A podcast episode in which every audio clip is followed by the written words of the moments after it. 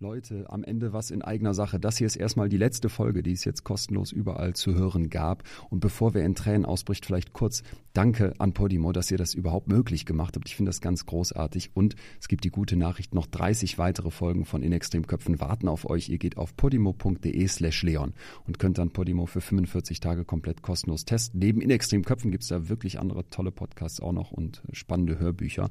Und abgesehen davon bin ich ja jetzt ähm, die letzten Shows auf Tour. Da gibt es fast keine Tickets mehr, aber es wird demnächst eine neue Tour geben. Also vielleicht sehen wir es nochmal live. Haltet Augen und Ohren offen.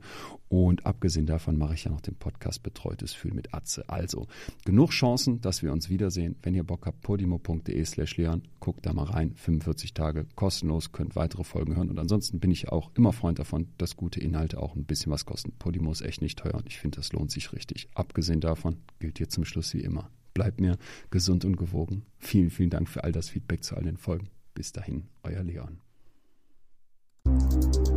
Das Kräfteverhältnis war vollkommen klar direkt.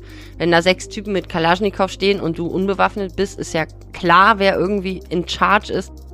Herzlich willkommen zur zweiten Staffel in extremen Köpfen. Ich bin Psychologe Dr. Leon Winscheid und treffe in diesem Podcast Menschen, die sich bereitwillig ein gesundes Bein amputieren, in Geiselhaft von Dschihadisten ein Kind zur Welt bringen oder von heute auf morgen ihr Gedächtnis verloren haben.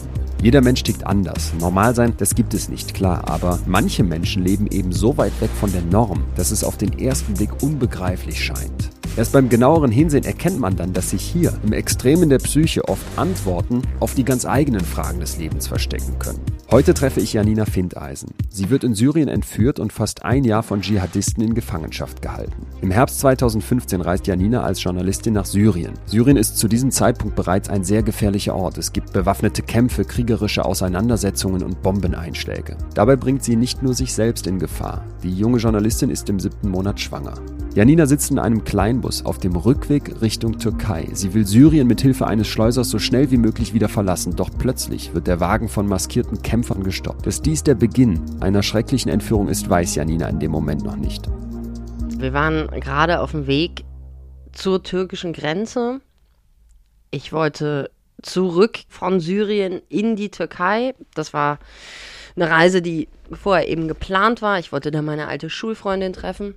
Und dieser Moment, als wir im Auto saßen und zurückgefahren sind, war eigentlich der Moment, wo ich schon fast irgendwie gedacht hatte, ja, gleich ist es geschafft. Ich war sozusagen angespannt, aber ich hatte so die Hoffnung, dass es auch bald vorbei sein würde. Die anstrengende Reise und äh, alles eben auch gut gehen würde. Und dann war es tatsächlich so, dass wir auf der Straße fuhren und plötzlich das Auto gestoppt wurde um, das Auto wurde von Männern mit Kalaschnikow und Sturmmasken gestoppt, die eben die Gewehre auf uns gerichtet hatten, die die Fahrertür und Beifahrertür aufgerissen haben und dann den Fahrer und den Beifahrer rausgezogen haben. Parallel kamen dann eben noch andere Kämpfer, die über die Seitentür in den Van eingestiegen sind. Das war so ein silberner Van mit so einer Schiebetür an der Seite und haben den Schleuser, der mit mir unterwegs war und mich eben sozusagen hinten auf der Rückbank gesichert, indem sie sich einfach neben uns gesetzt haben, schwer bewaffnet und zwei sind vorne eingestiegen, haben das Steuer übernommen und wir sind in die Richtung zurückgefahren, wo wir hergekommen sind. Was geht in dem Moment in deinem Kopf vor? Ist da Leere oder verarbeitet man das sofort? Also in dem Moment ist man, glaube ich, ganz nah an der Ursubstanz des Lebens. Das heißt, es ist einfach nur noch reiner Instinkt. Es hat nichts mehr mit Rationalität zu tun, es hat nichts mehr mit Nachdenken zu tun. Es ist einfach der Moment, wo man versucht zu überleben und zwar ganz instinktiv. Und äh, ich habe einfach versucht, mich ruhig zu verhalten. Ich habe versucht, die Situation nicht eskalieren zu lassen. Ich habe nicht versucht, irgendwie hysterisch rumzuschreien, mich zu wehren, irgendwie wegzulaufen. Im Gegenteil, wie angewurzelt bin ich sitzen geblieben und habe einfach versucht, diese Situation irgendwie zu handeln, irgendwie zu meistern und einfach niemanden zu provozieren, der eine Waffe in der Hand hat. Das klingt jetzt nicht nach Kampf- oder Fluchtmodus, sondern nach so einem Erfrieren. Genau. Ich glaube, dass der Überlebensinstinkt in dem Moment, der bringt einen dahin, dass man versucht, ruhig zu bleiben und niemanden zu provozieren. Also ich glaube, darin liegt dann das Überleben wollen. Ja. Nicht, dass man irgendwie fürs Überleben wegrennt. Also man muss dazu sagen, in Syrien ist die Situation so, dass man einfach vom einen auf den anderen Moment kann sich alles verändern. Also nicht wie bei uns, dass es, ich sag jetzt mal, noch ein System der Sicherheit gibt und es gibt natürlich irgendwie schreckliche Unfälle oder wie auch immer, aber in Syrien ist halt jeder Moment fragil. Das heißt, man hat überhaupt keine Sicherheit, auf die man sich irgendwie berufen kann. Es gibt keine Armee, keine Polizei, es gibt untereinander verfeindete Rebellengruppen, es gibt irgendwie eine Kriegssituation. Das heißt, man hat einfach kein Sicherheitssystem und es ist immer abhängig von der Situation, von den Menschen, die in dieser Situation sind und dann, wie sie reagieren. Und ich wollte einfach niemanden niemanden provozieren. Deshalb habe ich versucht, ruhig zu bleiben und einfach mir erstmal auch anzugucken, wie die reagieren. Denkt man in so einem Moment an den Tod, an den eigenen Tod? Ich habe in dem Moment nicht an den Tod gedacht, ich habe in dem Moment ans Leben gedacht. Ich hatte natürlich Angst, aber ich habe auch relativ schnell gemerkt, dass die nicht mir irgendwie den Gewehrkolben ins Gesicht hauen. Ich habe gemerkt, dass die mich nicht irgendwie versuchen, körperlich zu fesseln oder irgendwie überhaupt mich körperlich nur zu berühren. Und ich habe gemerkt, es gibt von deren Seite eine Art von Abstand. Also es gab zwar eine Bedrohung, aber ich wurde nicht körperlich attackiert. Und das hat mich schon mal erstmal beruhigt. Ja, das war so die erste Message, die quasi im Subtext war. Ja, das war, ja, wir sind bewaffnet, aber du hast jetzt nicht irgendwie eine Pistole am Kopf oder wirst sozusagen in die Ecke gedrängt, sondern die haben auch eine Art von Bedrohung geschafft, aber eben nicht diese Bedrohung sozusagen noch näher an mich rangetragen. Ich hatte das Gefühl, dass die in diesem Moment mich entführen wollen, was sie auch geschafft haben. Das Kräfteverhältnis war vollkommen klar direkt. Wenn da sechs Typen mit Kalaschnikow stehen und du unbewaffnet bist, ist ja klar, wer irgendwie in Charge ist.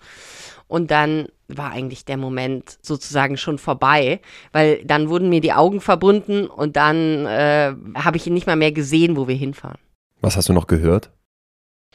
Ich habe gehört, wie zwischendurch dann äh, die ihn irgendwie nach ein paar Minuten hm, gehalten haben irgendwo. Ich habe gehört, wie sie den Schleuser irgendwie aus dem Auto rausgezogen haben und neben dem Auto, wie ich in dem Moment vermutet habe, irgendwie verprügelt haben. Und ich habe aber gemerkt, dass niemand irgendwie mir näher kommt. Man muss auch sagen, in so konservativen, dschihadistisch-muslimischen Kontexten ist der Unterschied zwischen Männern und Frauen ja sehr groß. Also es gibt eine sehr, sehr, sehr große Gender-Segregation, auf der die ganze Gesellschaft basiert und und diese Trennung von Mann und Frau, die äh, spürte ich dort eben auch. Also ich hatte jetzt das Gefühl, nur weil die den Schleuser verprügeln, heißt es jetzt nicht, dass die irgendwie äh, mich als nächstes verprügeln, sondern ich wusste, okay, die Situation ist einfach jetzt sowieso passiert und ich muss einfach versuchen, das Beste daraus zu machen. Das klingt ja wie so ein maximal optimistischer Überlebenswille, obwohl man gerade in einer Situation ist, wo Leute mit einer Kalaschnikow einen in einem Auto zurück in ein Kriegsgebiet fahren, aus dem man gerade weg wollte. Genau, aber vielleicht war ich da auch schon quasi äh, eine gewisse Zeit im Kriegsgebiet gewesen. Das hat vielleicht dazu beigetragen, dass jetzt der Anblick von Kalaschnikows nicht mich direkt in absolute Panik versetzt hat. Und ich glaube auch, dass das so ein Überlebensmoment ist, wo man einfach anknüpft an so Urressourcen in sich. Ja, also dass man einfach etwas in sich hat, äh, was man dann aktivieren kann. Und das ist in dem Moment, ja, dieser Zugang zu einem Überlebenswillen, an dem man quasi direkt angedockt ist. Das habe ich zwischendurch auch immer wieder verloren. Aber gerade der Moment der Entführung war so ein ganz, ganz elementarer Moment, über den ich natürlich nachher auch immer wieder nachgedacht habe. Das war der entscheidende Moment, wo alles passiert ist. Aber tatsächlich gab es da eine Ruhe in mir.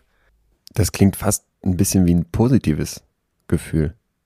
Also positiv ist es natürlich nicht, wenn man entführt wird, aber diese Ruhe ist etwas, die einem hilft, so eine Situation zu überstehen. Also ich sage jetzt mal, die Alternative ist hysterisch zu werden vielleicht, ja. Und das habe ich auch in diesem Moment gespürt, dass ein kleiner Funke genügt hätte, um eine vielleicht riesige Katastrophe äh, bis hin zu, was weiß ich, Schüssen, die abgefeuert werden oder so, auszulösen. Und das sind alles Gefahren, um die weiß man. Und vielleicht hatte ich das so verinnerlicht, dass es wie so eine Schockstarre war. Mhm. Ja? Es war eine Ruhe. Ja, ich wollte niemanden da irgendwie äh, weiter provozieren. Kannst du dir irgendwie vorstellen, wie du reagiert hättest, wenn jetzt die Entführer dich anstatt den Schleuser rausgezerrt hätten und dann plötzlich dir den Gewehrlauf an den Kopf gehalten hätten? Wirst du dann panisch? Ja, äh, bestimmt, sofort. Ich glaube, es war einfach nur, dass, dass ich das Gefühl hatte, dass ich irgendwie nicht im absoluten Fokus bin. Ich hatte das Gefühl, die wissen genau, was sie tun. Die wissen, dass ich da drin saß. Ich war relativ sicher, dass die quasi alles über mich wussten. Und deshalb äh, lag das bestimmt auch daran, dass sie mich dann einfach äh, relativ gesehen, ja, da in Ruhe gelassen haben. Wäre das anders gewesen? Also wäre natürlich auch meine Reaktion ganz anders gewesen. Mit dem Tag beginnt ja für dich, wie du heute weißt, ein fast einjähriges Märtyrium, eine schreckliche Zeit. In dem Moment kannst du das nicht wissen. Hattest du trotzdem schon irgendeine Art von Zukunftsszenario im Kopf, wo du dachtest, so könnte das jetzt hier weitergehen? Also Überhaupt nicht. Ich habe ja auch nicht mal wirklich begriffen, dass ich in dem Moment entführt wurde. Ich habe zwar gemerkt, dass ich irgendwie verschleppt wurde, aber das war nicht rational. Ich habe mich dann einfach von diesem Moment an, wo quasi die, der ursprüngliche Plan sich geändert hat, nämlich einfach zurück über die Grenze in die Türkei zu gehen. In dem Moment, wo sich der Plan geändert hat, hat sich bei mir einfach auch ganz, ganz, ganz viel verändert und ich habe mich nur noch von Moment zu Ge Moment gehangelt. Also es gab einfach nicht mehr irgendeine Vision. Also die Vision war, dass ich äh, schnell wieder nach Hause wollte, aber die Realität war ja eine ganz andere. Jetzt ist Syrien schon lange Zeit ein Gebiet, in dem es Bombardements gibt, wo sich schnell ein Schuss löst, ein Bürgerkriegsgebiet, ein Kriegsgebiet, wie du es beschreibst. Das wusstest du alles, bevor du dahin gegangen bist. Warum hast du diese Reise angetreten? Was war das Ziel der Reise? Ich war auf dem Weg nach Syrien und die Gründe lagen darin, dass ich einen Dokumentarfilm gedreht habe, der eben von meiner Schulfreundin handeln sollte, von meiner besten Freundin aus Grundschul- und, und Gymnasialzeiten, Laura die nach dem Abitur zum Islam konvertiert war, sich auch radikalisiert hatte in Bonn. Und Laura war eben für mich ein sehr wichtiger Mensch und ihr Abdriften in die Radikalität hat mich einfach mit ganz vielen Fragen zurückgelassen. Also ich konnte das nicht erklären und ich konnte es auch nach Wochen und Monaten nicht erklären und, und auch nach Jahren nicht. Also das heißt, es war für mich wie so ein Geheimnis, um ihre Radikalisierung, was ich einfach begreifen wollte. Und dieser Dokumentarfilm war für mich so ein Instrument, um das einfach besser beschreiben zu können. Für mich war das auch die richtige Form, so ein aus meiner Perspektive erzählten Dokumentarfilm über diese Freundin, über diese Freundschaft und über ihre Entwicklung. Und für mich war diese Freundschaft auch einfach so zentral, nicht nur während die Freundschaft stattfand, sondern auch in ihrer Abwesenheit gab es eine Verbindung zu ihr und wir hatten uns auch sporadisch E-Mails geschrieben, obwohl sie eben schon ausgereist war. Und ich glaube, das war so einer der Gründe, dass ich ihr auch vertraut habe und dass ich dachte, dass ich quasi einen anderen Zugang habe. Also ich hatte gedacht, dass mit ihrer Hilfe eben so eine Reise realisierbar war und der Plan war eben drei bis sieben Tage zu fahren.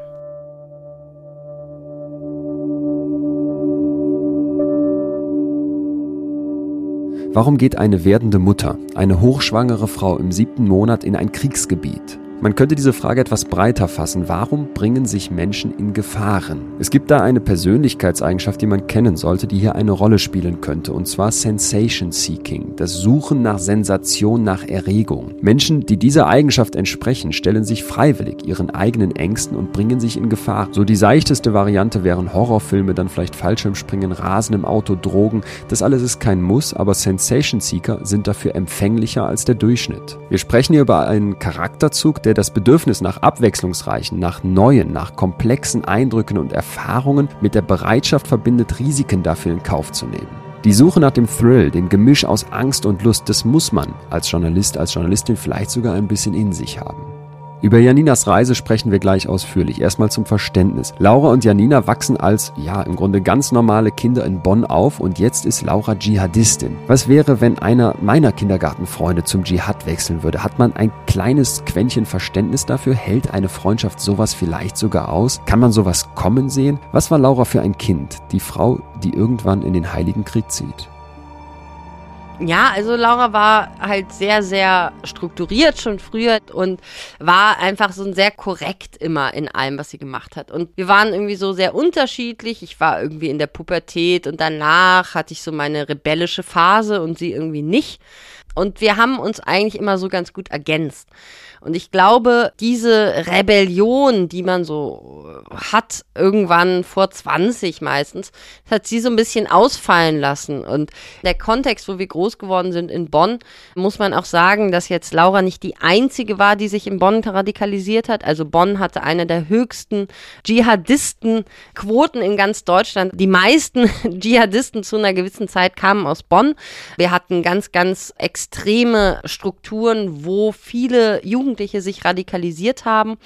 Wir sind eben groß geworden in einer Stadt, die zunächst noch Hauptstadt war, die Privilegien hatte. Und irgendwann waren diese ganzen Privilegien sozusagen passé und Berlin wurde wieder Hauptstadt nach der Wiedervereinigung. Das heißt, Bonn war eigentlich der einzige Verlierer der Wende in Westdeutschland. Das heißt, nach dem Regierungsumzug war Bonn bedeutungslos plötzlich. Da waren einfach Menschen, die haben bewusst auch rekrutiert, ja, aus diesem Vakuum heraus. Das heißt, es gab Prediger, salafistisch-dschihadistische Prediger, die in Bonn ganz bewusst Jugendliche rekrutiert haben. Auf den ersten Blick sind wir total multikulti aufgewachsen mit Freunden aus allen Schichten, Diplomaten, Kinder oder wie auch immer. Aber die Kehrseite der Medaille war auch, dass sich eben ja sehr, sehr viele unserer Freunde und diese Geschichte kann in Bonn jeder erzählen, weil jeder jemanden kennt, der sich radikalisiert hat, eben auch mit diesem großen Problem des Dschihadismus bis heute leider zu kämpfen haben. In was für einer Familie ist Laura denn groß geworden? Laura ist in einer bürgerlichen Familie groß geworden, also hatte keine Geschwister, war Einzelkind. Ihre Eltern waren äh, sozusagen ganz normal berufstätig und äh, im Grunde genommen war alles so im Bereich des vollkommen harmlosen, wenn man zurückguckt und wenn man auch sieht, was für eine Entwicklung sie genommen hat. Und meine, man muss dazu sagen, Laura hat bei der Verwaltung gearbeitet, hatte ein, ein gutes Abi, hatte auch ein besseres Abi als ich, war immer hübsch und beliebt und hatte alle Möglichkeiten, ihr standen alle Türen offen. Und sie ist dann in die Verwaltung gegangen und war dann schon mit Mitte 20 verbeamtet. Ja, das heißt, sie hatte eigentlich schon ein Leben, in dem sie sich eingerichtet hat, in dem sie schon ja, in sehr starren Strukturen war, die eigentlich bis zum Ende ihres Lebens hätten halten können. War sie denn so ein Typ dafür, verbeamtet zu sein? Naja, auf der einen Seite eben schon. Vom Typ her brauchte sie auch diese Sicherheit und es war zumindest eben damals immer so, dass sie eine Struktur brauchte, die ihr Sicherheit gegeben hat. Und letztendlich war das auch im Islam, hat sie da eben auch äh, dann diese Struktur gefunden. Also als sie verbeamtet war, war sie noch nicht zum Islam konvertiert und dann Christlich irgendwann. Dann aber, oder? Also wir waren beide nicht getauft. Okay ich glaube auch nicht, dass die Kirche in diesen Zeiten der Veränderung sozusagen diese Antworten bereithält für Gläubige. Also ich glaube eher, dass tendenziell geht die Tendenz äh, eben eher raus aus der Kirche, raus aus diesen Strukturen. Und der Islam ist natürlich eine ganz andere Struktur als die christliche Kirche, die man vielleicht kennt auch.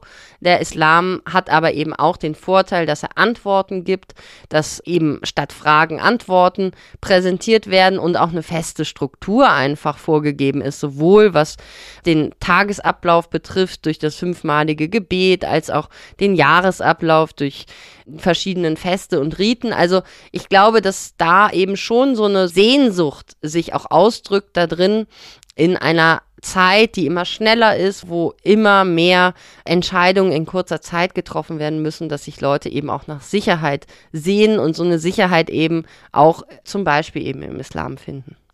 Und das kommt ja wahrscheinlich nicht von einem auf den anderen Tag, sondern muss sich doch als Prozess darstellen. Hast du das irgendwann gemerkt bei Laura? Die zieht es dahin, Genau, sie hatte mir irgendwann erzählt, dass sie sich für den Islam interessiert und zum Islam konvertiert ist, weil sie den Koran gelesen hat und sie hatte eben eine Freundin aus Tunesien, mit der war sie im Urlaub in Tunesien gewesen. Und das war halt für mich, ich habe zu dem Zeitpunkt schon vergleichende Religionswissenschaften studiert, war das total interessant und ähm, die hat jetzt auch kein Kopftuch getragen oder so. Von daher war das für mich auch alles erstmal eigentlich vollkommen harmlos und ich fand es interessant, dass sie da irgendwie eine neue Seite entdeckt hat, sozusagen. Aber die Radikalisierung, das war tatsächlich dann ein Prozess von mehreren Jahren und äh, das hatte auch mit ihrem späteren Ehemann zu tun. Also Java Siddiqui hat sie dann später kennengelernt eben und äh, der kam aus Afghanistan ursprünglich und die Eltern waren von den Taliban geflohen. Also ich sage jetzt mal, es war eine sehr, sehr liberale afghanische Familie. Und die beiden aber zusammen, Laura und Javad, haben im Grunde genommen sich dann abgeschottet, sowohl von der deutschen als auch von der afghanischen Familie und haben ihre Religiosität, die viel extremer war, auch als die der afghanischen Eltern zum Beispiel von Javad, äh, gelebt und haben eigentlich dann sind sich sozusagen in diesen Radikalisierungsstrudel geraten. Trotzdem scheint es doch ein sehr, sehr, sehr weiter Weg zu sein von der verbeamteten Bonnerin, die gerade ein gutes Abitur gemacht hat, bis zu dem Punkt, wo man dann ein dschihadistischer Kämpfer wird. Ja, das stimmt.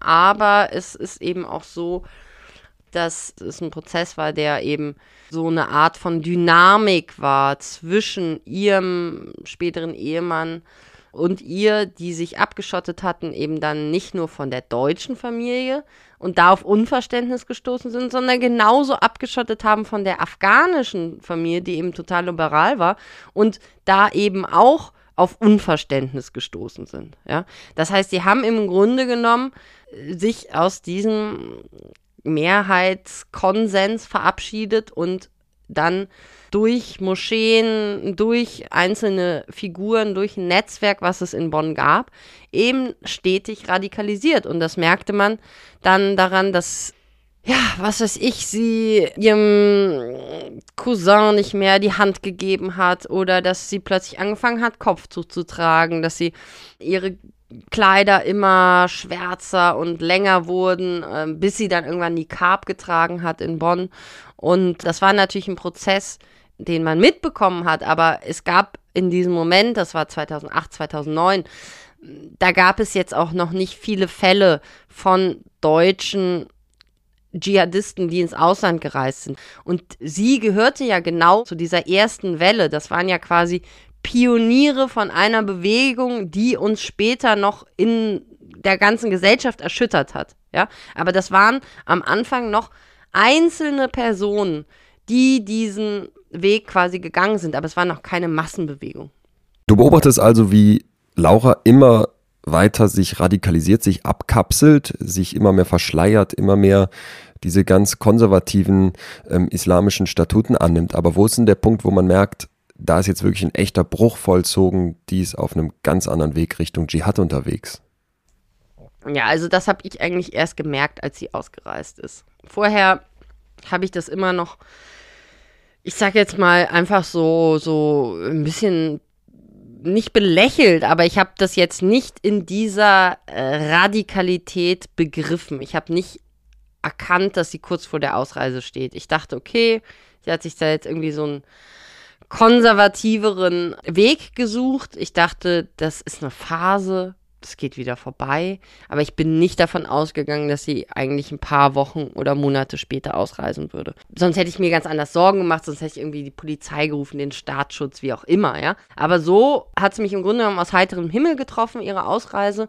Und es war für mich ein Moment, wo ich ja einfach erstmal gar nicht damit gerechnet habe. Das Einzige, was ich wahrgenommen habe, war, dass ihr Handy aus war. Ja? Das heißt, ich habe versucht, sie zu erreichen und ihr Handy war aus. Gut, das kann ja mal passieren, aber ich kannte sie nur gut lang genug. Und da war das Handy nicht ein, zwei Tage aus, da war das Handy irgendwie zwei Wochen lang aus. Vom Gefühl her habe ich dann halt äh, ihre Mutter angerufen und gesagt, hier, das Handy ist aus, was ist da los? Und dann wurde die irgendwie ganz seltsam und sagte irgendwie, ja, ich darf niemandem darüber reden und sie ist irgendwie ausgereist und hat einen Abschiedsbrief hinterlassen und das war sozusagen so der Moment, wo ich irgendwie nur die Info hatte, sie ist weg, aber jetzt auch noch gar nicht wohin, warum, wie auch immer. Das war eben im Frühjahr 2009 und dann vergingen noch mal einige Monate und da war dann der Moment, wo das erste Mal ein Propagandavideo aufgetaucht ist, wo sie auch einen Auftritt drin hatte. Es war ein Märtyrervideo für ihren damaligen Ehemann, den Afghanen Javad Siddiqui.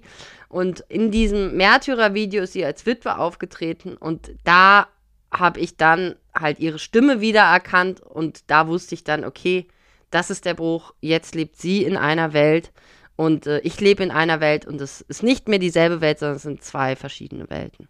Was sieht man an dem Video? In dem Video sieht man einfach eine Frau voll verschleiert, die äh, sagt, dass sie eben den trügerischen Luxus in Deutschland hinter sich gelassen hat und auch weiterhin ihre Pflichten im Dschihad erfüllen will. Ich stelle mir jetzt also eine mit 20 Jahre alte deutsche Frau vor, deutsche Beamtin aus Bonn, die jetzt plötzlich da voll verschleiert in einem dschihadistischen Land sitzt vor der Videokamera und so wie man das aus den schrecklichen Nachrichten immer kennt, wenn irgendwas Schlimmes passiert ist, den Dschihad predigt. Auf Deutsch. Akzentfrei, wie man so. Genau. Genau, das war die Situation, so war das Video. Und das war auch der Grund dafür, warum sie für das Video dann direkt ihr eigenes Kapitel im Verfassungsschutzbericht bekommen hat. Wenn das Video als Märtyrervideo für ihren Mann gedacht war, dann hat der sich umgebracht im Kampf für den Dschihad? Tatsächlich wurde der getötet im Kampf. Also es war ein Kampf mit der pakistanischen Armee. Hat sich jetzt nicht als Selbstmordattentäter in die Luft gesprengt. Gab es später natürlich auch andere Fälle von Deutschen, die das gemacht haben, aber bei ihm äh, war es nicht so. Jetzt siehst du da deine Schulfreundin, die du schon seit der Grundschule kennst, in einem Märtyrervideo. Was denkt man dann? Hat man das Gefühl, man kennt die noch? Also ich hatte das Gefühl, dass sie sich ganz schön weit entfernt hat von der Welt, in der wir ja zusammen groß geworden sind. Und ich hatte auch das Gefühl, dass sie sich für einen Weg entschieden hat, wo es auch kein Zurück mehr gibt. Ja. Also ich hatte schon das Gefühl, dass unsere Welten halt von dem Moment an getrennt waren. Und äh, trotzdem war es halt für mich total unbegreiflich zu verstehen, wie es dazu gekommen war, wie sie da hingekommen war das ähm, hat mich halt nicht losgelassen. Ich wollte irgendwie begreifen, wie es sein konnte, dass meine Freundin Laura, die vorher ein ganz normales bürgerliches Leben geführt hat, plötzlich ganz, ganz äh, anders drauf war und äh, plötzlich eben sich dieser Radikalisierung letztendlich vollkommen angeschlossen hat und diese Radikalisierung halt vollzogen hat. Du siehst Laura auf diesem Video, auf diesem Dschihadisten-Video und realisierst eigentlich, die ist weg die ist abgeschrieben, die ist kein Teil deines Lebens mehr.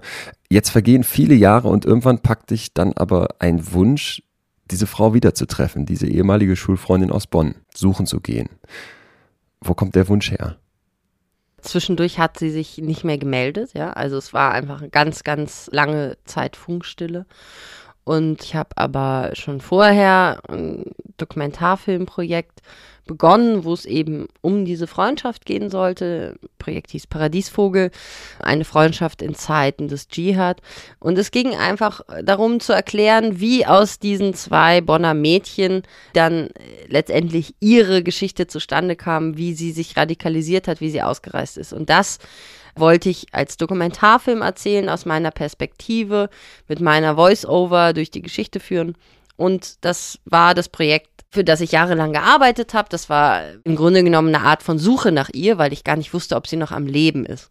Und als wir schon begonnen hatten, den Dokumentarfilm zu drehen und Finanzierung schon stand und äh, das Projekt gestartet war, hat sie sich eben plötzlich aus Syrien gemeldet. Von dort aus war ich dann quasi in der Situation, dass die Freundin, über die ich den Dokumentarfilm machen wollte, plötzlich da war, kein Phantom mehr. Und dann gab es die Überlegung, eben zusammen auch mit ihrer Mutter, sie dort zu besuchen. Warum mit ihrer Mutter? Weil es eben auch andere Mütter schon gegeben hatte, die ihre Kinder in diesem Kriegs- und Krisengebiet besucht hatten und es gut gegangen war und es da auch eine Sicherheitsgarantie von ihrer Gruppe gab und das war sozusagen die Idee dahinter.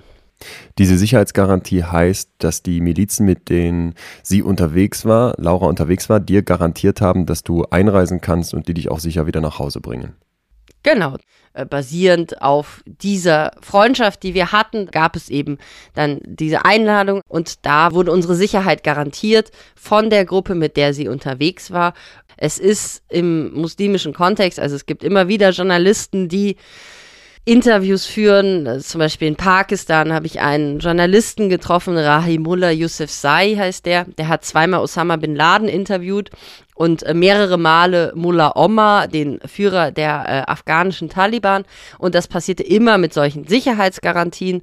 Es gibt Sicherheitsgarantien, die nicht gehalten wurden und es gibt Sicherheitsgarantien, die gehalten haben. Aber das ist tatsächlich in diesem Kontext üblich und äh, es ist dann eben die Frage, wie man so eine Sicherheitsgarantie einschätzt. In diesem Moment habe ich das sicherlich überschätzt.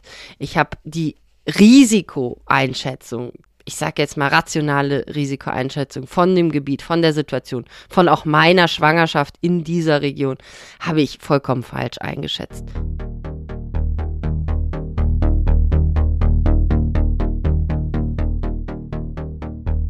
Als Janina endlich Kontakt zu Laura hergestellt hat, steht der Reise nichts mehr im Wege. Janina, die junge Journalistin, möchte die Geschichte unbedingt zu Ende erzählen. Sie hat viel Zeit und Mühe und Arbeit und Geld in dieses Projekt gesteckt. Aber nochmal, eine schwangere Mutter soll in ein Kriegsgebiet geschickt werden. Warum widerspricht Janina nicht? Warum macht die Produktionsfirma so viel Druck? Es scheint fast, als wären hier alle Beteiligten nur mit einem Blickwinkel auf dieses Projekt unterwegs. Es muss unbedingt klappen, egal um welchen Preis. Wir wissen nicht, wie es genau in dieser Produktionsfirma ablief, aber es gibt aus der Psychologie ein interessantes Phänomen, das hier beim Verstehen helfen könnte. Und zwar das sogenannte Group Thinking, das Gruppendenken. Eine Gruppe trifft dabei eine falsche Entscheidung, weil andere Meinungen innerhalb der Gruppe unterdrückt werden, um die Harmonie der Gruppe aufrechtzuerhalten. Groupthink entsteht, und da gibt es verschiedene Parameter, wenn eine Illusion der Unverwundbarkeit innerhalb der Gruppe herrscht. Das wird schon klappen, da kann nichts schiefgehen. Außerdem, wenn Entscheidungen so kollektiv, also zusammen, rechtfertigt werden, das lässt keinen Raum mehr dafür, dass jemand links oder rechts sagt, nee, Moment mal, sehe ich anders, das sollten wir anders machen. Dann muss ein hoher Konfirmitätsdruck innerhalb der Gruppe herrschen. Das heißt, jeder weiß genau, wenn ich jetzt hier widerspreche, wende ich mich gegen den ganzen Rest. Deswegen mache ich es besser so wie alle anderen auch und stimme einfach zu. Noch ein wichtiger Punkt beim Group Thinking ist die Illusion der vollständigen Einigkeit und Übereinstimmung. Ich finde, dass man bei Janina sehr stark merkt, dass es da auch Zweifel gegeben haben muss. Und wahrscheinlich gab es auch innerhalb der Produktionsfirma Leute, die vielleicht gedacht haben, na, das ist nicht unbedingt die allerbeste Idee, was wir hier gerade vorhaben. Doch beim Group Thinking entsteht der Eindruck, hier sind sich alle einig und dann begräbt man seine Zweifel schneller, als es vielleicht gesund wäre. So kann insgesamt dann eine Situation maximalen Drucks entstehen und ich vermute jetzt einfach mal, dass dieses Group Thinking bei Janinas Fall auch eine Rolle gespielt haben soll. Was passiert also? Wir haben eine Frau, die im siebten Monat schwanger dann ein unglaubliches Risiko eingeht. Warum gehen da nicht die allerletzten Alarmglocken im Kopf an? Warum merkt man nicht, Achtung, jetzt begebe ich mich wirklich in eine eigentlich zu große Gefahr? Was war da der Haupttreiber? Wieso hat Janina sich gedacht, ich muss da jetzt unbedingt hin? Also in diesem Moment war ich eingebettet in eine Produktion. Ich war keine Einzelkämpferin, das war ein finanzierter Dokumentarfilm, der war mit mehreren hunderttausend Euro finanziert von der ARD, von der Filmstiftung. Sollte ein Kinodokumentarfilm werden, der wirklich ewig vorbereitet war. Und es gab einfach innerhalb der Produktion Personen, die dieses Projekt gepusht haben, die dieses Risiko gepusht haben. Das heißt, es wurden Flüge bezahlt, es wurden Versicherungen abgeschlossen, leider die falschen Versicherungen. Dieses Risiko wurde sozusagen auf meinen Schultern vorangetrieben und die ausführende Produktion war leider eine Produktionsfirma, die keine Erfahrung mit investigativen dokumentarischen Stoffen hatte, sondern eine Produktionsfirma, die in erster Linie Werbefilme gemacht hat und Comedy. Und entsprechend ist es eben so, dass es eine Art von Struktur und Framing gab, was mich in gewissermaßen unter Druck gesetzt hat, weil äh, Gelder bezahlt wurden für die Flüge. Ich habe Handgeld für den Schleuser bekommen. Es wurde Versicherungspaket für diese Reise nach Syrien abgeschlossen, für diesen Übertritt der Grenze von der Türkei nach Syrien. Und all das hat dazu geführt, dass es am Ende wie so eine, ja, sich selbst self-fulfilling prophecy war, ja. Also es wurde immer wieder darüber geredet, wie es ablaufen kann. Es wurde immer wieder abgewogen, aber es wurden auch konkret Dinge äh, dafür getan, dass diese Reise überhaupt so stattfinden konnte. Und ich war leider, muss ich heute sagen, eben umgeben auch von Leuten, die mich in die falsche Richtung gepusht haben und einfach auch ein eigenes Interesse daran hatten. Am Ende habe ich das Risiko getragen und ich habe auch die Konsequenzen dessen getragen. Die Leute, die natürlich vorher die Reise gepusht haben, haben dann am Ende versucht, ihren Kopf aus der Schlinge zu ziehen, ja. Trotzdem in dem Moment bist du im siebten Monat schwanger, 31 Jahre alt und wenn mir jemand in so einer Situation gesagt hätte, ich kann mir schwer vorstellen, schwanger zu sein, aber eben doch, dass man da ja eine ganze Menge von Verantwortung auf sich überträgt, wenn mir da jemand sagt, du reist jetzt nach Syrien, da würden in meinem Kopf alle Alarmglocken angehen. Ist man da erfolgssüchtig, so als aufstrebender, angehender Journalist, als junger Mensch, der vielleicht was erreichen möchte, was reißen muss?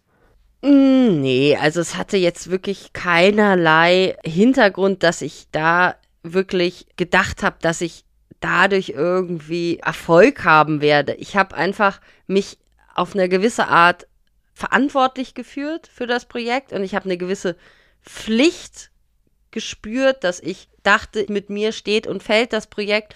Und ähm, tatsächlich hat diese Produktionsfirma, die zwar meine Reise unterstützt hat, hat sich aber nicht abgesprochen mit den Sendern. Das heißt, alle Mechanismen, die in Sendern bei öffentlich-rechtlichen existieren, um solche Reisen und solche Katastrophen zu verhindern, haben nicht gegriffen. Wenn jemand zu mir gesagt hätte, du darfst nicht fahren, es wird kein Flug bezahlt, du kannst es sozusagen direkt vergessen, wäre ich auf eine gewisse Art erleichtert gewesen, ja. Unter der Hand hat die Produktionsfirma diese Reise gepusht und auf meinen Schultern lag am Ende auf die Entscheidung, dahin zu gehen. Aber ich sag mal, das ist dann etwas, das ist wie so eine eigene Dynamik, mhm. die sich dann irgendwann entwickelt, dass, äh, ja, dass ich mich auch nicht richtig getraut habe, ich sag jetzt mal, äh, mich da abzugrenzen und zu sagen, ja, äh, vielleicht habe ich jetzt aber zu viel Schiss, diese Reise anzugehen. Mhm es hätte einfach vorher Mechanismen geben müssen, die überhaupt verhindert hätten, überhaupt ja. nur einen Moment über diese Reise nachzudenken. Jetzt fliegst du ja mit Lauras Mutter erst in die Türkei und überschreitest dann dort die Grenze nach Syrien. Wie sieht es da an der Grenzregion aus? Wie kann man sich das vorstellen? Lauras Mutter ist nachgekommen, die war nicht direkt in der Türkei. Wir sind vorgefahren mit dem Kamerateam, waren wir schon ein paar Tage vorher in der Türkei, haben gedreht. Und Laus Mutter ist dann am Ende nicht mit über die Grenze gegangen. Das heißt, sie ist dann aus der Türkei wieder zurückgefahren nach Deutschland, genauso wie unser Kamerateam und der Tonmann und so weiter. Alleine habe ich dann den Schleuser getroffen und diese letzte Strecke bin ich alleine gegangen. Warum ist die Mutter zurückgefahren? Weil es ihr auch alles suspekt war, weil sie diese ganze Situation nicht einschätzen konnte. Und das hat aber in mir sozusagen nochmal ausgelöst, dass ich zumindest, wir hatten so eine Tasche gepackt für Laura und für die Kinder mit, was weiß ich, Gummibärchen Halal und irgendwelchen Spielsachen. Äh, ich wollte dann einfach zumindest dem Schleuser diese Tasche bringen. Dann letztendlich dieser letzte Übertritt über die Grenze war dann ähm, ja ein Abwägen natürlich lag die Entscheidung bei mir zu sagen, entweder gehe ich jetzt mhm. oder ich gehe nicht. Die Reise war eben geplant für drei bis sieben Tage und ich glaube, das muss man auch dazu wissen und verstehen, dass das eben ganz anders gedacht war. Und ich dachte, ich kann rein ein Interview mit ihr machen und wieder rausgehen. Als du Laura dann zum ersten Mal wieder siehst, wo wohnt die? Was ist das für ein Moment? Wie sieht die aus? Also ich habe Laura nicht bei ihr zu Hause getroffen. Sie ist dann in so eine Art von Safe House gekommen, wo wir uns getroffen haben. Das heißt, ich war schon da angekommen mit dem Schleuser und äh, sie kam dann da am nächsten Tag dahin. Wir sind so in der Nacht eben, also am frühen Morgen angekommen und als ich sie wieder gesehen habe, war das natürlich erstmal ein Moment, wo ich mich total gefreut habe und ich erleichtert war, dass sie wirklich da ist. Aber es war auch ein Moment, wo natürlich von uns beiden irgendwie auch Zweifel im Raum standen. Das heißt, wir waren beide irgendwie auch verunsichert, hatte ich den Eindruck. Ihre Kinder waren dabei. Dadurch war natürlich ganz viel Trubel. Wir hatten dann gegenseitig auch so eine Art Misstrauen und man merkte, dass wir einfach über Jahre in zwei verschiedenen Welten gelebt hatten und da war zu viel passiert und dadurch waren einfach zu viele Widerstände in jedem von uns. Wie kam sie dir denn vor? War sie jetzt jemand, der borniert radikalistisch ist oder war sie immer noch im Kern die Person, die du aus der Grundschule kanntest, trotzdem? Tatsächlich habe ich schon einen großen Unterschied wahrgenommen zu der Laura, die ich kannte noch aus Bonn. Aber es gab auch einen Teil, der natürlich genau gleich war. Also dieser Kern, der war auf jeden Fall da und natürlich damit auch der Humor oder eine gemeinsame Ebene, auf die wir dann, nachdem das erste Eis gebrochen war und wir so ein bisschen warm miteinander geworden waren, auch wieder zugreifen konnten. Was waren so die schönsten Momente zusammen? Tatsächlich waren das eigentlich so Momente, wo wir dann beide irgendwie loslachen mussten, wo fast vergessen war, dass wir uns mitten in Syrien befunden haben, sondern wo irgendwie eine Leichtigkeit zwischen uns geherrscht hat. In Bezug auf dieses Filmprojekt, wo ja schon so viel Arbeit reingeflossen ist, was jetzt zum ersten Mal dann so richtig gut läuft, wie hast du dich da gefühlt dann? Ja, also ich hatte ehrlich gesagt, als ich dann in Syrien war, war jetzt der Film überhaupt nicht mehr so wichtig. Es war dann tatsächlich diese Begegnung mit ihr und mit den Kindern und wir haben da einfach dann einen Alltag zusammen gehabt. Also wir waren die ganze Zeit zusammen in dieser Wohnung, in diesem Safe House und äh, haben uns auch ein Zimmer geteilt und waren quasi die ganze Zeit zusammen unterwegs, haben da den Alltag quasi durchlebt und der Film rückte so in den Hintergrund, weil es so viele Dinge gab, die ich dann versucht habe zu verstehen, so viele Fragen, die mir irgendwie im Kopf rumschwirrten. Ich habe zwar zwischendurch auch gedreht, also ich habe mal zum Beispiel die Region gedreht, wenn wir irgendwie draußen mit dem Auto unterwegs waren, aus dem Auto rausgefilmt und habe auch mit ihr ein Interview geführt. Also natürlich war der Film der Grund, weshalb ich da war, aber ich sag mal so, es gab dann halt schon auch eine andere Ebene der Zwischenmenschlichkeit, äh, als sie dann wirklich vor mir saß. Da waren einfach schon viele Sachen, die dann im Vordergrund standen und deshalb ist die Zeit auch irgendwie relativ schnell vergangen. Also ich wollte irgendwie drei Tage eigentlich bleiben und am Ende also drei bis sieben Tage, aber am Ende war ich dann acht Tage da und äh, wollte dann eben zurückfahren, weil sich die Situation auch verändert hatte. Es gab einen Selbstmordanschlag in der Türkei und es war vollkommen klar, dass die Türkei darauf mit Härte reagieren würde und dass die Türkei auch äh, darauf mit äh, einer Verschärfung der Maßnahmen an der Grenze reagieren würde. Und äh, so leicht die Einreise war, äh, desto mehr Angst hatte ich, dass die Ausreise schwieriger würde. Als dieser Anschlag passierte, wollte ich dann einfach nur noch zurück in die Türkei, weil ich Angst hatte, dass die Grenzen geschlossen werden. Was sagst du dann zur Laura, von der du weißt, dass die dort in dieser Region bleiben wird, zum Abschied? Also ich glaube, ich habe Tschüss gesagt. So auf Wiedersehen weiß ich gar nicht, ob mir das über die Lippen gekommen ist. Aber ganz lustig war halt, als ich dann gepackt habe und klar war, dass wir aufbrechen, da dachten die Kinder halt, dass sie mitkommen nach Deutschland, ja. Was halt auch so total so ein rührender Moment war. Und die Kinder haben das gespürt und ich glaube, vielleicht war es auch eine Hoffnung so der Kinder, dass sie dachten, dass sie dahin kommen nach Deutschland, wo sie irgendwie so viel von gehört hatten. Aber natürlich ist die Situation so, dass sie einfach auch viel Angst hatte. Also wir haben ja auch darüber gesprochen, wie ihre Einstellung ist und man muss ja auch sagen, dass äh, sie hatte, glaube ich, auch einfach Angst vor den Konsequenzen, nach Deutschland zurückzukehren. Also wir kennen ja die ganze Rückkehrerdebatte und wir wissen ja, dass da einfach Sicherheitsbehörden im Hintergrund sind, dass sowas wie ein eigenes Kapitel im Verfassungsschutzbericht, ein Auftritt im Propagandavideo, das sind Sachen, die sind ja alle strafrechtlich relevant. Und da kann man jetzt nicht davon ausgehen, dass das etwas ist, was jetzt einladend ist für jemanden wie Sie, da nach Deutschland einfach zurückzukehren. Du bist ja in dem Moment hochschwanger, selber werdende Mutter. Tun dir die Kinder von ihr leid?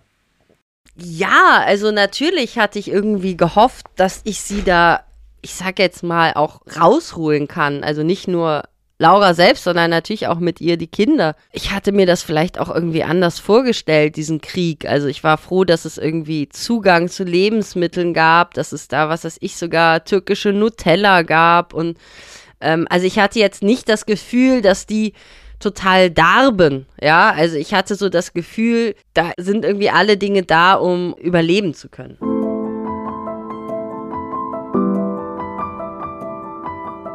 Lauras eigene Mutter dreht also um. Das muss man sich mal vorstellen. Eine Mutter verliert ihre Tochter an den Dschihad und ihr ist es dann aber zu riskant, dieses Kind besuchen zu gehen. Janina, schwanger, geht den Weg trotzdem.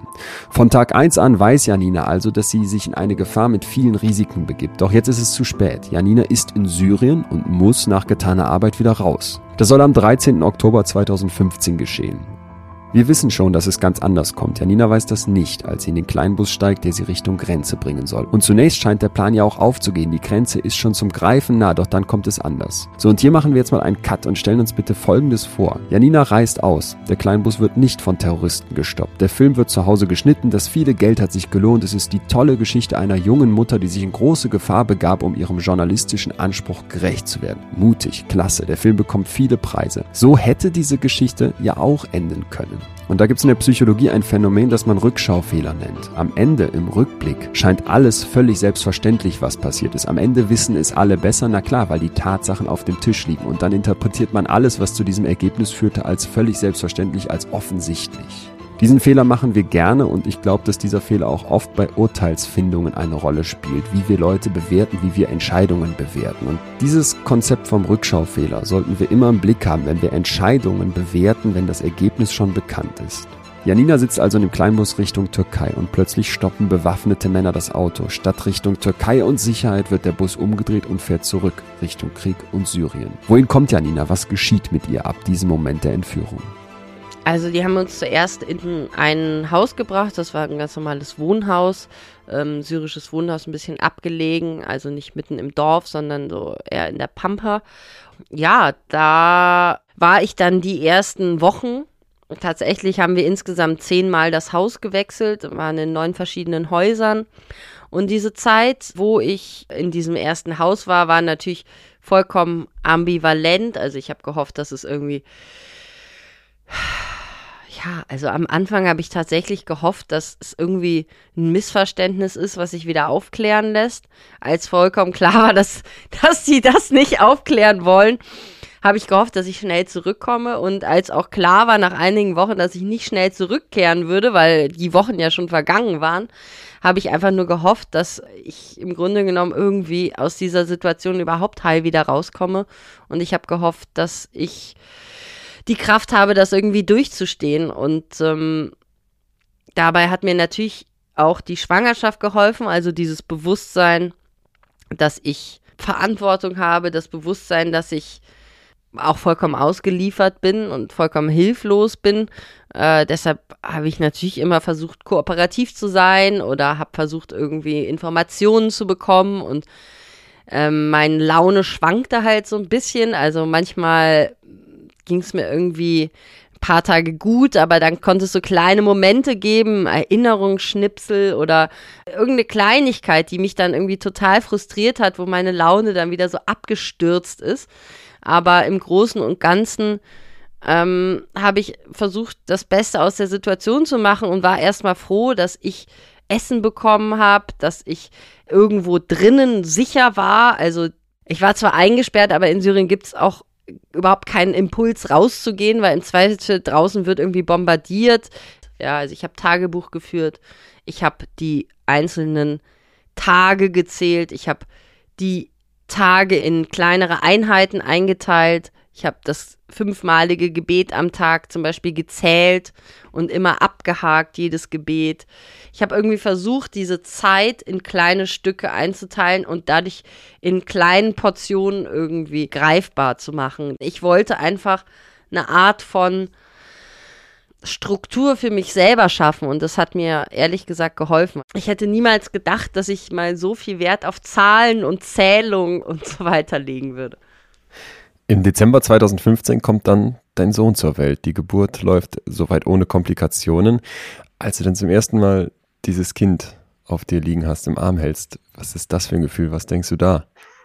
Also ich war in einem quadratischen Zimmer. Die Entführer hatten eine Hebamme gebracht, beziehungsweise eine Gynäkologin, die mir geholfen hat, eben diese Geburt zu durchlaufen. Und ich habe dann im Grunde genommen eine ja, Angst gehabt vor der Geburt, wie das wahrscheinlich jede Frau hat, die das erste Mal ein Kind zur Welt bringt, aber durch diese Ärztin fühlte ich mich irgendwie sicher. Und ähm, ich, ich mich versah, begann irgendwie äh, die Geburt, weil die Wehen einsetzten. Und ich hatte dann gar nicht mehr so viel Zeit drüber nachzudenken. Und als dann mein Sohn auf der Welt war, war ich einfach nur total froh, dass alles gut gegangen war. Und ich war irgendwie erleichtert. Hattest du in der Zeit irgendeine Ahnung davon, was die Entführer von dir wollen?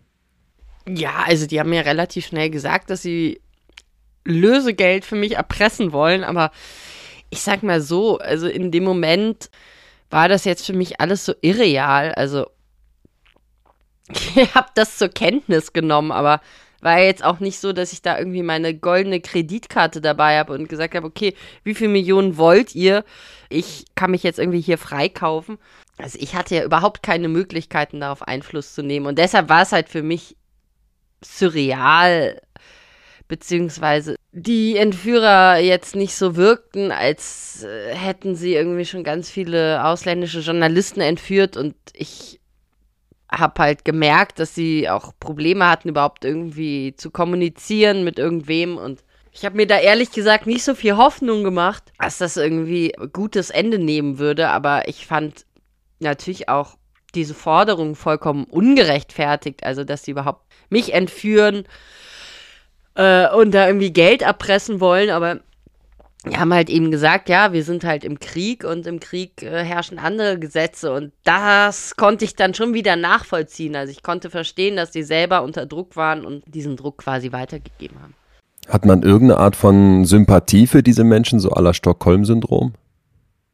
Also ich glaube, ich war die ganze Zeit so sehr damit beschäftigt, irgendwie, sei es meine Flucht zu planen oder irgendwelche äh, Wege zu finden, zu kommunizieren an den Entführern vorbei, sei es über die Ärztin oder irgendwelche anderen Leute, die nicht direkt Teil der Gruppe waren. Ich selber habe eigentlich die ganze Zeit innerlich so einen Hass gehabt auf die, dass die mich in diesem Raum festhalten, dass ich nicht einfach nach Hause gehen kann, dass diese ganzen Dinge quasi nicht existent sind von einem Leben, das äh, ich vorher hatte, ja, also dessen ich beraubt wurde. Ich habe natürlich Sympathien geheuchelt, ja, also ich habe natürlich versucht, mit den Entführern irgendwie eine Ebene zu finden, äh, zu kommunizieren. Und ich habe die jetzt nicht beschimpft, aber es gab immer wieder Momente, wo ich sie doch irgendwie angeschrien habe oder beschimpft habe, wenn jetzt irgendwelche Situationen einfach waren, wo ich selber überfordert war oder ich gemerkt habe, dass ich irgendwie total verzweifelt bin, dann gab es auch Momente, wo ich dann mal irgendwie meine Wärter da angeschrien habe und die dann einfach, ja, die Tür wieder zugemacht haben und dann irgendwie gewartet haben, bis sie wieder reingekommen sind. Konntest du irgendwie deinen Liebsten in Deutschland, dem Vater von deinem Sohn, deinen Eltern sagen, dass du Mutter geworden bist, wie es dir geht? Tatsächlich konnte ich nicht kommunizieren. Irgendwann habe ich einen Brief geschrieben, aber ich wusste ja auch gar nicht, ob der ankommt oder so. Ich habe auch irgendwann versucht, äh, Nachrichten zu schreiben, die ich quasi an den Entführern vorbei äh, Leuten gegeben mhm. habe, aber es war jetzt nicht so, dass es ein Kommunikation mit Feedback gab. Ja, also es war quasi einseitig, habe ich die ganze Zeit kommuniziert, aber ich habe keine Nachrichten zurückbekommen. Also es dauerte sehr, sehr, sehr, sehr lange, bis ich den ersten Brief äh, bekommen habe von meiner Mutter. Was stand drin? Dass äh, alles gut wird, dass ich stark bleiben soll und ähm, ja, das hat mir auf jeden Fall geholfen, also diesen, diesen Brief zu lesen. Weißt du heute, wie es deiner Mutter damals wirklich ging? Ja, ich glaube, sie hat sich natürlich sehr, sehr viel Sorgen gemacht und sie war natürlich sehr, sehr mitgenommen von der ganzen Situation. Aber äh, wenn ich die ganzen Erzählungen und alles richtig verstanden habe, dann war sie in der Zeit auch einfach sehr, sehr stark und äh, hat das auch ja, gut gemeistert, die Zeit, trotz der großen Ungewissheit. Der Vater meines Sohnes war natürlich auch in der ganzen Zeit, ja, wahnsinnig unter Druck, während ich entführt war und äh, hat natürlich auch viel dafür getan, zu kommunizieren mit Behörden und wie auch immer äh, dazu beizutragen, dass ich zurückkommen kann und dass unser Kind zurückkommt. Ich glaube, das ist einfach für alle Beteiligten eine sehr schwierige Situation gewesen, die alle auch an ihre Grenzen gebracht hat, weil man natürlich einfach sehr, sehr hilflos ist. Nicht nur, wenn man selber entführt ist, sondern auch, wenn äh, jemand, der einem nahe steht, entführt wird.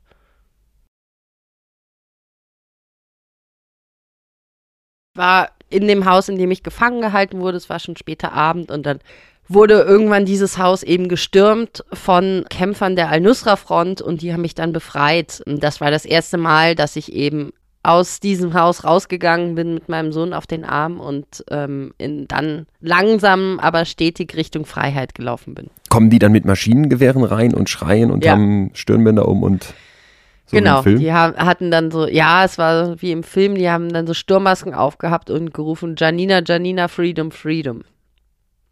Aber das habe ich erstmal nicht als beruhigend empfunden, weil ich dachte, dass sie meinen Namen kennen und das hat mir dann eher Angst gemacht. Aber in den nächsten Minuten und dem Umgang, den die hatten, habe ich eben gemerkt, dass es jetzt irgendwie eine andere Gruppe ist und die haben mir dann halt erklärt, dass sie gekommen sind, um mich zu befreien und dann hat es äh, noch zwölf Tage gedauert, bis ich dann tatsächlich in die Türkei von da aus gekommen bin.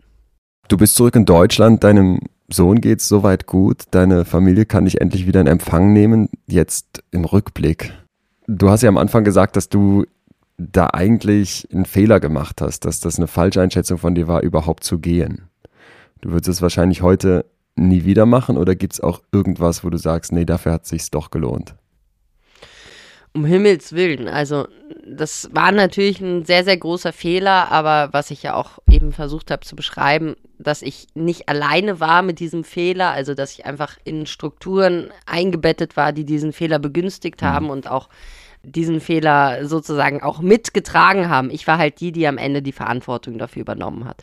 Und es war natürlich eine ganz schreckliche Zeit, aber in diesem sehr großen Unglück hatte ich auch sehr viel Glück also die Entführer haben mich weder irgendwie blöd äh, angefasst, noch haben die mich irgendwie vergewaltigt, noch haben sie mich in dieser schrecklichen Situation irgendwie noch weiter gequält, sondern ich hatte da einfach das Glück, dass es so einen Humanismus gab, ja, und dass dieser Humanismus einfach existent war und das ist etwas, was nicht selbstverständlich ist in einem Kriegsgebiet. Ich meine, es gibt Journalisten, denen wurde in Syrien vor laufender Kamera von Dschihadisten der Kopf abgeschnitten. Es gibt äh, Journalisten, die sind bis heute nicht zurückgekehrt aus Syrien, sondern immer noch gefangen seit Jahren. Es gibt Journalisten, die sind verschollen in Syrien. Also ich sag mal so, dieses Glück wohlbehalten und unversehrt wieder rauszukommen, das habe ich schon sozusagen als einzigartig empfunden und dass ich auch nicht über die Maße hinweg gequält wurde, so wie das vielen anderen Menschen in Syrien eben tagtäglich geht. Also es sind immer noch ganz viele Menschen in den Gefängnissen von Assads Geheimdienst. Es wurden viele Menschen da schon getötet. Und das sind Schicksale einfach in Syrien, die kann man sich hier nicht vorstellen. Das ist ein unermessliches Leid und ein Schmerz. Und es ist natürlich Teil meines Lebens geworden, das gesehen zu haben und davon eben auch was mitzunehmen. Aber ich habe eben das sehr, sehr große Privileg, auch jetzt wieder hier zu sein und diese neue Chance und diese zweite Möglichkeit, die mir für mein Leben und eben auch für das Leben meines Sohnes gegeben wurde, einfach zu nutzen ich kann die Zeit natürlich nicht zurückdrehen. Wenn ich die Möglichkeit hätte, dann würde ich natürlich niemals einreisen nach Syrien. Das war natürlich ein Fehler, das ist vollkommen klar. Aber ich glaube, dass wenn man so eine Situation äh, überstanden hat, dann geht man auch gestärkt daraus hervor. Du kommst mir nicht so vor, als hättest du irgendwelche schlimmen Spuren davon getragen, Narben. Also natürlich habe ich auch schlimme Erinnerungen, aber ich habe jetzt keine Albträume oder ich, ich gräme mich nicht. Ich habe in Syrien einfach beschlossen, dass wenn ich aus dieser Situation jemals wieder rausgucke, gucke ich nach vorne und nicht zurück. Und das habe ich auch so gemacht und ich glaube, das ist auch die richtige Antwort auf so eine Erfahrung, die man machen kann. Von Laura selbst hat Janina seither nichts mehr gehört. Sie weiß aber von Lauras Familie, dass Laura noch lebt, zumindest etwas. Wie es Lauras Kindern geht, wie sie im heiligen Krieg ihrer Mutter aufwachsen, das ist nicht bekannt. Janina würde Laura wieder treffen, sagt sie, aber nur noch in Deutschland. Ob Laura von der Entführung wusste und was sie wohl dazu sagen würde, das wissen wir nicht. Die entscheidende Frage ist aber doch bei dieser Geschichte, kann man Janina einen Vorwurf machen und wenn ja, wie groß sollte dieser Vorwurf sein? Sie selbst tut das und sie selbst scheint sich auch einen großen Vorwurf zu machen. Das sagt sie und ich finde, man merkt es auch an den vielen Versuchen, die sie aufbringt, um zu erklären, was zu der Entscheidung führte, wie viel Druck da herrschte durch die Produktionsfirma, durch das viele investierte Geld. Und trotzdem bleibt natürlich die Frage offen, warum haben die Alarmglocken in ihrem Kopf nicht am Ende kurz vor der Entscheidung gesagt, nimm einen anderen Weg. Janina hat einen Ritt durch die Hölle hinter sich und trotzdem wirkt sie nicht traumatisiert oder mitgenommen. Im Gegenteil, sie wirkt stark, reflektiert, gut sortiert. Ist das nur Fassade? Ich glaube nicht. Wir Menschen haben immer so eine genaue Vorstellung davon, wie Leute auszusehen haben, die irgendwelche traumatischen Erlebnisse durchgemacht haben, wie zum Beispiel den Verlust eines nahen Angehörigen oder eine Entführung wie im Fall von Janina. Aber es gibt mittlerweile eine ganze Reihe von Studien und Forschungsarbeiten, die sehr gut zeigen, dass Menschen selbst nach schwersten Schicksalsschlägen nicht zusammenbrechen, sondern die Mehrheit sogar bereits nach relativ kurzer Zeit wieder weiterlebt, als wäre nichts passiert. Man spricht von Resilienz, der Widerstandsfähigkeit, ein Zusammenspiel aus bestimmten Parametern wie der Persönlichkeit, den Hintergründen, dem sozialen Umfeld, dem eigenen Umgang mit Emotionen und natürlich auch so etwas wie finanzielle Möglichkeiten, um sich zum Beispiel bestimmte Zusatzschwierigkeiten ja wegzukaufen. Ich finde, das Spannende an Janinas Fall ist genau das. Wir Menschen sind zäh und widerstandsfähig. Das sehen wir an ihr. Das Schicksal stellt uns vor massive massive Herausforderung. Man wird von Dschihadisten ein Jahr lang als schwangere Mutter festgehalten. Aber am Ende siegt die Zuversicht. Und das scheint auch bei Janina der Fall zu sein. Vielen Dank fürs Zuhören. Ich freue mich sehr, dass ihr mit Janina und mir durch diese unglaublich spannende und sehr verstörende Entführungsgeschichte gegangen seid. Janina danke ich dafür, dass sie so offen war und ich finde sehr, sehr ehrlich von einem großen Fehler erzählt hat, in dem Wissen, dass viele sie dafür negativ bewerten werden. An der Stelle wie immer der Hinweis, dass ich mich riesig über Feedback freue. Schreibt mir gerne Nachrichten. Ihr erreicht mich am besten über Instagram. Leon Winscheid heiße ich dort. Ich lese die Nachrichten durch. Ich lese auch gerne eure Anregungen durch. Was hat euch gut gefallen? Wozu wollt ihr mehr wissen in Zukunft? Vielleicht habt ihr selber Vorschläge für Leute, die ich hier mal interviewen und treffen sollte. Vielleicht seid ihr selber ein extremer Kopf. Ich wünsche euch auf jeden Fall alles Gute und hoffe, wir hören uns bald wieder. Bis dahin.